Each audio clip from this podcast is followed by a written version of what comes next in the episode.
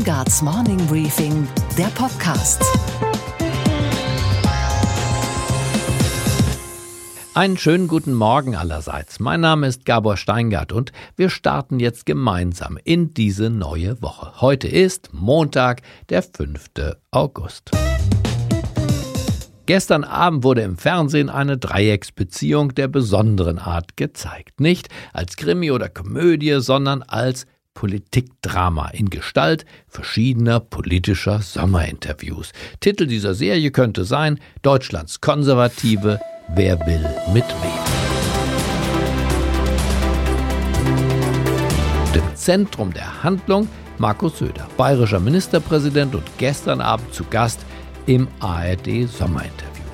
Und in der Nebenrolle Jörg Meuthen, der noch Vorsitzende der AfD und zu Gast war er beim ZDF, ebenfalls beim dortigen Sommerinterview. Der dritte Mann, der bei Günter Jauch, vielleicht erinnern Sie sich einst, die Deutschlandflagge mitgebracht und auf seinen Stuhl gelegt hat, der heißt Björn Höcke. Er ist der thüringische Landessprecher der AfD. Er ist rechter als die anderen Rechten und auch deshalb der Lieblingsfeind von CDU und CSU. Mit dem niemals, sagte gestern Abend Markus Söder. Es gibt eine Äußerung von Jörg Meuthen, der sagt, ich kann mir nicht vorstellen, dass 2025 es keine Koalition zwischen Union und AfD gibt. Das sind noch sechs Jahre. Können Sie sich das auch nicht also vorstellen? Also zunächst einmal kann ich mir nicht vorstellen, dass Jörg Meuthen da noch im Amt ist, denn er wird ja gerade von Herrn Höcke verdrängt. Höcke und Co. übernehmen gerade die AfD. Die AfD ist auf dem Weg, eine härtere NPD zu werden, als es die alte NPD war. Mit solchen Leuten gibt es keine Zusammenarbeit. Und mit solchen Leuten will ich nicht einmal einen Mittagsplausch machen. Auf einer solchen Verbindung läge kein Segen für keinen. Der Lieblingsfeind von Björn Höcke wiederum heißt nicht Söder, sondern Jörg Meuthen, der Bundesvorsitzenden der eigenen Truppe also. Der macht gerade Urlaub an der Ostsee, aber entspannt wirkte er deshalb gestern Abend auch wieder nicht. Kein Machtkampf, natürlich nicht, sagt Meuthen, nur ein kleiner Disput über konservativ oder völkisch mit dem Björn Höcke, mehr nicht. Da wird, wissen Sie, da wird immer ein, ein Machtkampf unterstellt. Ich bin überhaupt kein Freund dieses Wortes Machtkampf. Es geht auch nicht um persönliche Sympathien, Antipathien. Das sind alles Sachen, die, die haben wir früher gehabt. Das Thema haben wir durch. Wir haben in der Tat sowas wie eine Richtungsauseinandersetzung. Und da bin ich mir nun sehr, sehr sicher, dass die Mehrheiten da sind, wo ich auch bin. Also bürgerlich, konservativ, freiheitlich. Klare Absage an sozialistische Positionen, klare Absage an, an völkisch-nationalistische Positionen, sehr wohl aber patriotisch. Höcke schweigt zumindest bei ARD und ZDF. Der beurlaubte Geschichtslehrer bespielt derzeit aber die Wirtshäuser und Marktplätze in Ostdeutschland und das klingt dann so. Die Angsträume werden größer in unserem Land. Gerade für blonde Frauen werden sie leider immer größer. Und das im eigenen Land, liebe Freunde. Das ist unerträglich. Wie diese Dreiecksgeschichte weitergehen wird, erfahren wir nach der Sommerpause. Ob dann noch alle drei Figuren, die Haupt- und die Nebendarsteller, noch im Drehbuch stehen, ungewiss. Aus der Regie hören wir, dass das Casting für die Rolle des AfD-Bundesvorsitzenden bereits begonnen hat unsere Themen heute. Eine Offizierin der Bundeswehr öffnet für uns das Kasernentor und wir wagen mit ihr zusammen einen Blick auf den nicht ganz leichten Alltag unserer Soldatinnen und Soldaten. Kennen Sie diese Menschen, die dann immer sagen, das haben wir immer schon so gemacht, das machen wir weiterhin so, das hat sich so bewährt? Wissen Sie, wie viel wir davon bei der Bundeswehr haben? Auch allein in einem ganz normalen Kameradenkreis? Genug. Wir schauen nach Norwegen, wo man eine pfiffige Idee hat, und zwar die Idee, wie man mit den CO2-Emissionen umgehen könnte, eine Alternative zu dem Verblasen der Schadstoffe in die Luft. Börsenreporterin Sophie Schimanski schaut mit uns gemeinsam von der Wall Street auf die frischen Quartalsergebnisse der Firmen unter besonderer Berücksichtigung der Sorgenkinder. Außerdem in der SPD hat sich eine neue Gruppierung gefunden, die sich SPD pur nennt. Wer und was steckt dahinter? Die neue Verteidigungsministerin Annegret Kramp-Karrenbauer und die Bundeswehr passen, finde ich, hervorragend zusammen. Beide stoßen in der Bevölkerung auf große Skepsis. Jeder Dritte hält AKK für eine Fehlbesetzung und jeder Fünfte sagt, dass er der Bundeswehr nicht vertraut. Na dann, mit richtig viel Geld, glaubt AKK, lassen sich vielleicht beide Reputationsprobleme, das der Truppe und das eigene, auf einmal bereinigen. Ich sage in aller Klarheit, damit wir in Deutschland in Zukunft gut und sicher leben können, braucht es auch eine einsatzbereite Bundeswehr. Deshalb haben wir nach 25 Jahren des Sparens den Schalter umgelegt. Nun wollen wir ja auch von dieser morgendlichen Stelle aus behilflich sein. Und deshalb, bevor sich die Ministerin jetzt in unzählige Meetings mit ihren Dutzenden von Beratern stürzt, sollte sie vielleicht heute Morgen einfach zuhören, was ihre eigene Mitarbeiterin, nämlich die Offizierin Nariman Hamuti Reinke, ihr zu sagen hat. Die Anfang 40-Jährige ist tough, deutlich und nicht wie die Ministerin seit gestern, sondern seit 14 Jahren und 8 Monaten bei der Truppe. Sie ist muslimischen Glaubens und marokkanischer Abstammung und wenn sie nicht gerade in Afghanistan unterwegs ist, ist sie in der Nähe von Cuxhaven stationiert, beim dortigen Marinefliegerstützpunkt. Ich diene Deutschland lautet der Titel eines Buches, das sie verfasst hat. Über 300 Seiten. So bin ich auf sie aufmerksam geworden und verspürte nach der Lektüre großes Interesse, mit dieser mutigen Frau zu sprechen. Schönen guten Morgen, Frau Hamuti Reinke. Guten Morgen. Sie sind bei der Bundeswehr, sind im Einsatz und haben ein Buch über die Truppe geschrieben. Was ist Ihr Gefühl nach 14 Jahren bei der Bundeswehr? War das eine gute Idee, dahin zu gehen oder bereuen Sie es? Es war eine, für mich persönlich die beste Entscheidung, die ich bis jetzt getroffen habe. Warum? Ich bin Offizier und es macht ja echt 80 Prozent aus meines Lebens. Sie hat mir wirklich Strukturen gegeben, sie hat mir eine Richtung gegeben und ich mag meinen Job. Es gab auch Zeitpunkte, wo ich dann wirklich, wo ich zwischendurch immer gedacht habe, was machst du hier? Was soll das? Aber ich denke mal, das hat ja jeder mal irgendwie in seiner Laufbahn, egal was er gerade macht, dass er sich zwischendurch mal sagt, oh nee, ich habe keine Lust. Ich meine, Sie haben in diesen 14 Jahren und auch in Ihrer Leitungsfunktion einen tiefen Einblick über den Zustand der Bundeswehr gewonnen. Wie würden Sie den Zustand der Bundeswehr im Innern beschreiben? Die Bundeswehr an sich ist eine starke, motivierte Truppe. Also meine Kameraden und meine Kameradinnen sind, sagen wir mal, zum größten Teil, also zu 95 Prozent definitiv motiviert. Es ist, ähm, wenn sie jahrelang als Sparschwein der Nation betrachtet werden und auch als Stiefkind der Nation betrachtet werden, das sind ja so zwei Sachen, die zusammen äh, aneinander hergehen ähm, und sie dann aus der Politik immer solche Meinungen hören von irgendwelchen Fraktionen, die dann sagen, wir sollen erstmal das warten und den Stand setzen, was wir haben, dann werde ich wütend. Ich denke auch, dass es den meisten Bundestagsabgeordneten oder den Fraktionen nicht klar ist, dass dieses Parlament ihre Parlamentsarmee in Einsätze schickt. Man kann dafür sein und dagegen sein als Abgeordneter. Aber bei uns geht es um Menschenleben. Meine Kameraden und meine Kameradinnen ähm, riskieren jeden Tag in den Auslandseinsätzen ihr Leben. Und da kann man wenigstens dafür sorgen, dass sie gut betreut sind, dass sie gut untergebracht sind und dass sie die beste Ausrüstung und das Material haben, was ihnen zur Verfügung stehen kann. Was ich nicht verstehe, ist, ich bekomme immer das Argument, dass die Ausrüstungsmängel im Inland damit begründet werden, dass für die Auslandseinsätze nur das beste Material zum Einsatz kommt. Und es sind ja von den 170.000 plus Soldatinnen und Soldaten nur ein paar tausend, 5000 ungefähr in Auslandseinsätzen. Warum reicht das Material dieser doch nicht ganz billigen Armee wenigstens nicht für die Auslandseinsätze? Die Sachen, mit denen Sie im Einsatz arbeiten, sehen Sie dort meistens erst das erste Mal. Es gibt so ein Wort, was wir alle hassen. Es nennt sich Übungskünstlichkeit. Oder wenn ein Satz damit beginnt mit Stellen Sie sich vor, Sie haben sie sind. Extremsituationen, in denen meine Kameraden und Kameradinnen sind oder ich mal war, können sie sich nicht vorstellen. Sie können sich auch nicht vorstellen, mit diesem Gerät oder mit dieser Ausrüstung zu arbeiten. Sie müssen das schon genau machen. Wenn sie jetzt noch nicht mal eine Schutzweste bekommen in ihrer Größe, ist das schon ein Armutszeugnis. Warum ist das nicht der Fall? Weil die Größen nicht verfügbar sind, wie sie sein sollen. Und was macht man dann? Das machen sie dann ja. Entweder gibt man mindestens 500 Euro aus über einen Online-Shop und kauft sich so eine IGZ-Weste dann online.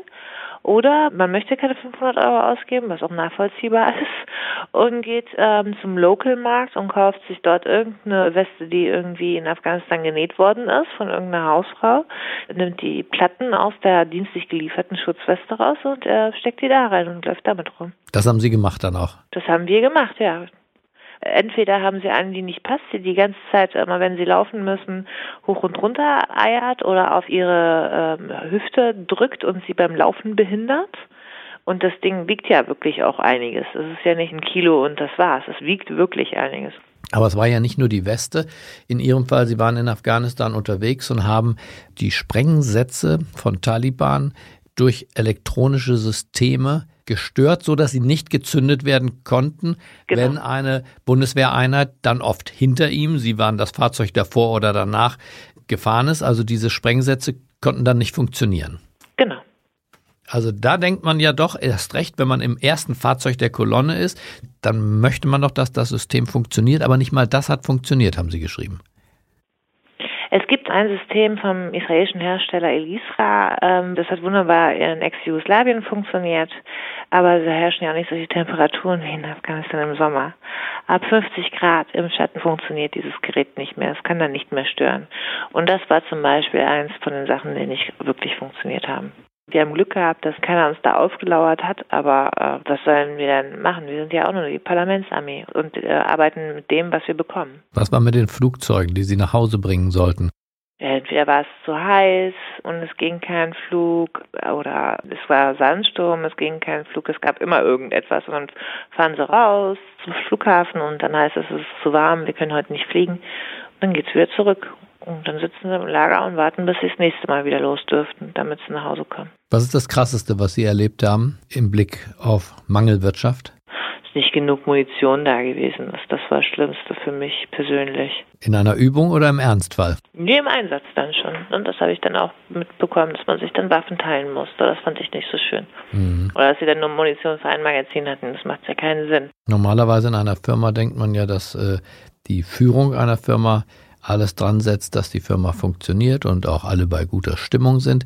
Wie würden Sie das Führungspersonal beschreiben? Okay, also wir haben den höchsten Soldaten, das ist der Generalinspektor der Bundeswehr, das ist im Moment Herr General Zorn, sehr motiviert zu seiner Truppe, hat viel Erfahrung, definitiv, ist ein Kamerad eben. Ne? Was man dann weiter oberhalb sitzt, fängt es ja dann schon an mit den äh, mit den Staatssekretären. Ich, es liegt ja nicht nur an der äh, an der Führung des Ministeriums. Ich verstehe nicht, warum die meisten Menschen immer denken, ich übernehme jetzt die Firma und mache jetzt alles neu und dann funktioniert das. Sie müssen ja erstmal diese diese alten Strukturen und alles, was alt ist und durchgerostet ist und so weiter. Das muss ja auch alles gemacht werden erstmal. Und innerhalb so kurzer Zeit funktioniert das nicht.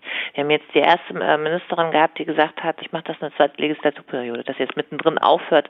Okay, aber trotzdem hat sie ja einiges ähm, auf den Weg gebracht, die ganzen Trendwenden, Material, Personal dass die Unterbringung in den Kasernen besser wird. Das muss ich schon Frau Dr. von der Leyen eben auch zugestehen. Also man kann nicht einfach sagen, die Führung ist dran schuld. Da gibt es diese, diese ganze Struktur, die ist so veraltet. Kennen Sie diese Menschen, die dann immer sagen, das haben wir immer schon so gemacht, das machen wir weiterhin so, das hat sich so bewährt. Wissen Sie, wie viel wir davon bei der Bundeswehr haben? Auch allein im ganz normalen Kameradenkreis? Genug. Vermutet man eher bei der Bahn AG und nicht so sehr bei der Bundeswehr. das haben sie bei der Bundeswehr auch, auch gerade noch mit politischen Ämtern. Das ist ja noch viel extremer. Da muss man ja mal ein bisschen mehr Fingerspitzengefühl haben.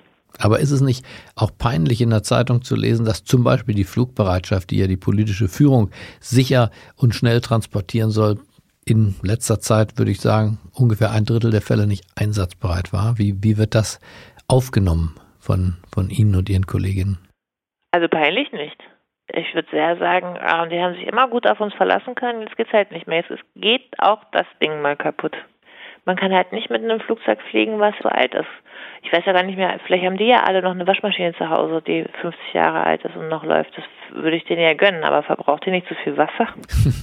Sie beschreiben in dem Buch auch, dass viele ihre Uniform erst in der Kaserne anlegen und den Weg dahin in Zivil zurücklegen aus Scham. Ja, ich bin zum Beispiel, mir ist es egal, ich gehe in Uniform irgendwo los und so, aber wissen Sie, wie oft mir das passiert ist? Ähm, ich weiß gar nicht, ob man das so sagen darf, aber äh, ich werde angestarrt. Meistens mit Menschen mit offenem Mund und so. Ab und zu kommt dann äh, ein älterer Herr, dann sagt dann so, damals, als äh, die Welt noch besser war, gab es noch keine Frauen bei der Bundeswehr oder ab und zu auch jemand anders, der dann neugierig ist auf meinen Beruf. Oder es kommen dann irgendwelche Kommentare, die vielleicht nicht rassistisch gemeint sind mit, Sie sind doch keine richtige richtige Deutsche und tragen eine deutsche Uniform. Wie geht das? Hm. Trotzdem, Sie ziehen die Uniform an und ertragen das dann mit stoischer Gelassenheit? Es, natürlich stört mich das und nervt mich das, aber ich finde, äh, dass wir sichtbar sein müssen. Auch gerade nach der Aussetzung der Wehrpflicht müssen wir noch viel sichtbarer werden und auch zeigen, dass ähm, der deutsche Soldat nicht 1,85 Meter groß ist, kurzgeschorene blonde Haare hat und äh, rechtsradikal ist. Ja, wie ist das mit dem Thema eigentlich? Ich habe echt extrem viel Rassismuserfahrung machen müssen in meinem Leben. Mir ist zweimal die Nase gebrochen worden, ich wurde beschimpft, äh, angespuckt, geschubst und alles Mögliche. Innerhalb der Bundeswehr ist mir das nicht passiert. Mhm. Sondern wo ist das passiert? Da gab es einen Mitschüler, ähm, auf dessen Platz hatte ich mich gesetzt und ähm, der wollte, dass ich aufstehe und gehe und das habe ich dann nicht gemacht. Und dann hat er mir die Nase gebrochen. Mit der Nachricht, geh dahin, wo du hergekommen bist, da, äh, da findest du deinen Platz. Oder ich bin in Trollenhagen, das ist in Neubrandenburg, auf einem Lehrgang. Fahre in der Mittagspause schnell raus zum Supermarkt, um mir was zu essen zu besorgen.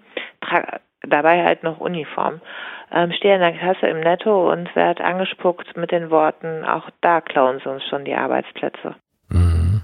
Ein kleiner Abriss aus meinen Rassismuserfahrungen. Sie bleiben für den Rest Ihres Lebens jetzt bei der Bundeswehr? Ich bin Berufsoffizier, ja. Ich werde hier bleiben, bis ich in Ruhestand versetzt werde. Tapfer. Ist meine Überzeugung mittlerweile. Hat man mir aber auch erst anerziehen müssen, dass ich gesagt habe, ich mache jetzt länger als die zwölf Jahre, die am Anfang vorgesehen waren. Da musste man mich erstmal überzeugen davon. Dann bedanke ich mich für diesen Einblick in Ihre Tätigkeit, in Ihre Seele. Liebe Frau Hamuti Reinke, das war ein sehr interessantes und für mich lehrreiches Gespräch. Vielen Dank, war auch sehr interessant für mich. Wie oft schauen wir hierzulande sehnsuchtsvoll auf die Bildungssysteme und die Innovationskraft in den skandinavischen Ländern. Jetzt lässt uns schon wieder ein Projekt aufhorchen, das eventuell einen Beitrag zur Rettung des Klimas leisten könnte, und das Projekt heißt Northern Lights Nordisches Licht. Der in Stockholm, also im Nachbarland Schweden stationierte Journalist Helmut Steuer erklärt uns jetzt gleich, wie man in Norwegen künftig seinen Beitrag leisten will, um die Welt zu retten. Mit dem Projekt Northern Lights will das Land zusammen mit den Energiekonzernen Equinor, Shell und Total den Klimakiller Nummer eins, also das CO2, in leere Öl- und Gasfelder weit über 1000 Meter unter dem Meeresboden pressen. Versuche in den vergangenen zehn Jahren haben gezeigt, dass diese ehemaligen Öl- und Gasreservoirs, die also heute leer sind, gut für die Lagerung von CO2 geeignet sind.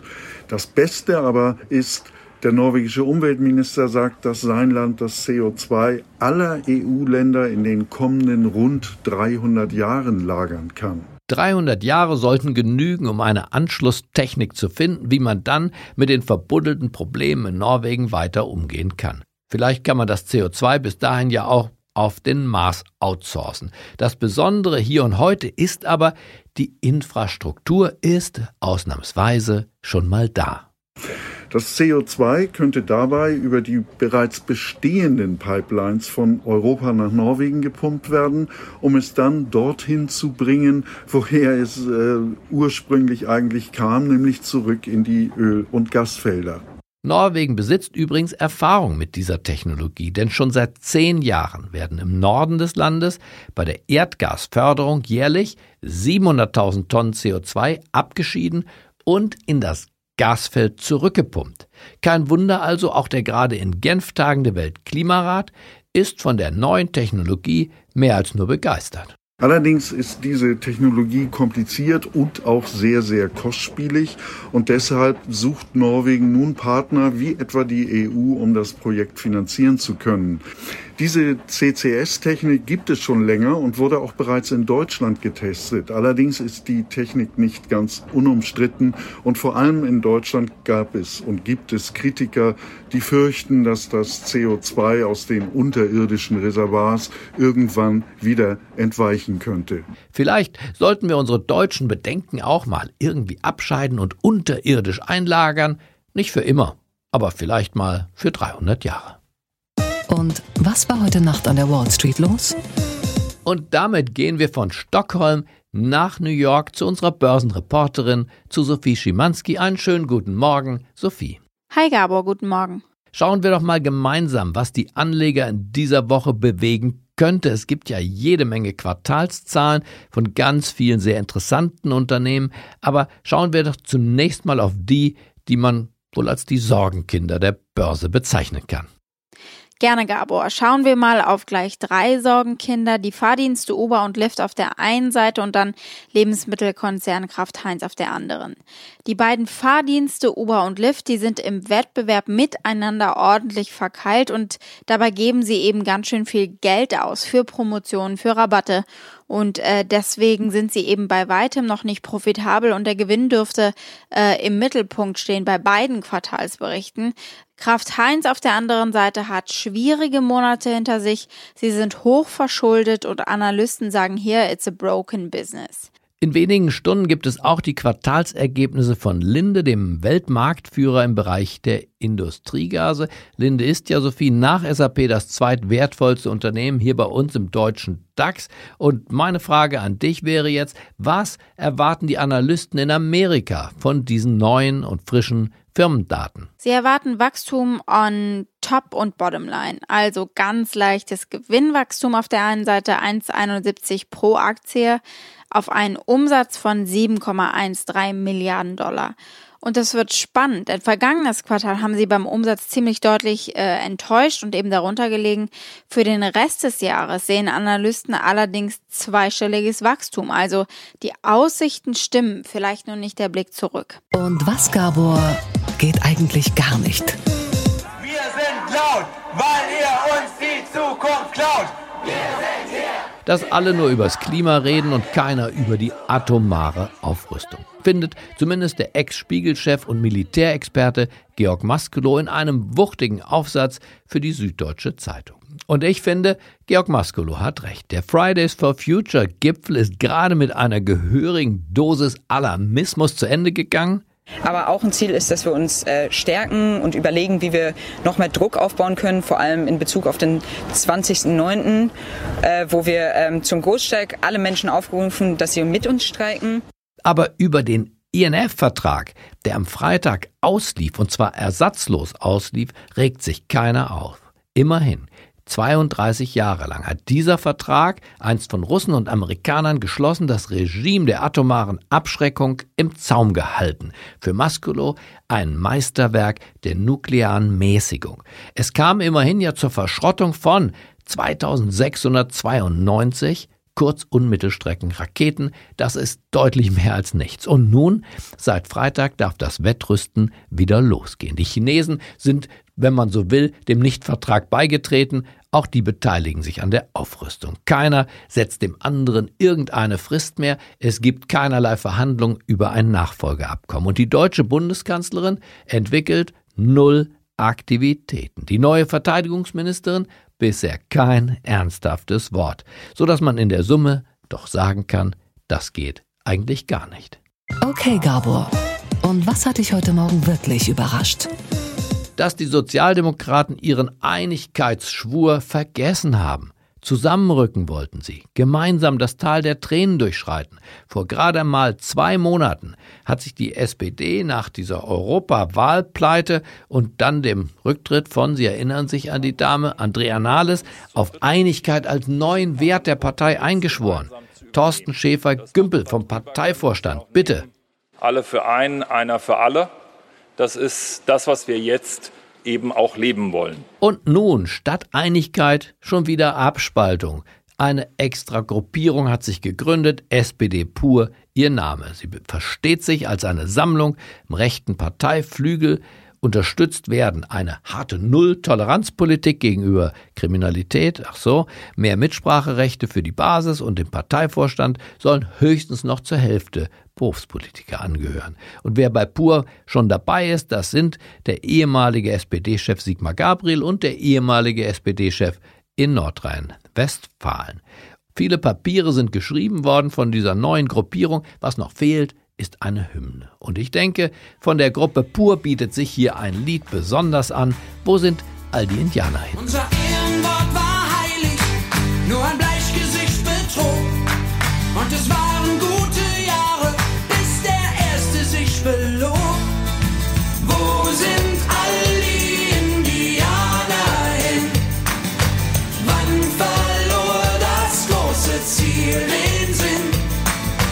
Ich wünsche Ihnen einen fröhlichen Start in diese neue Woche. Bleiben Sie mir gewogen. Es grüßt Sie auf das Herzlichste, Ihr Gabor Steingart.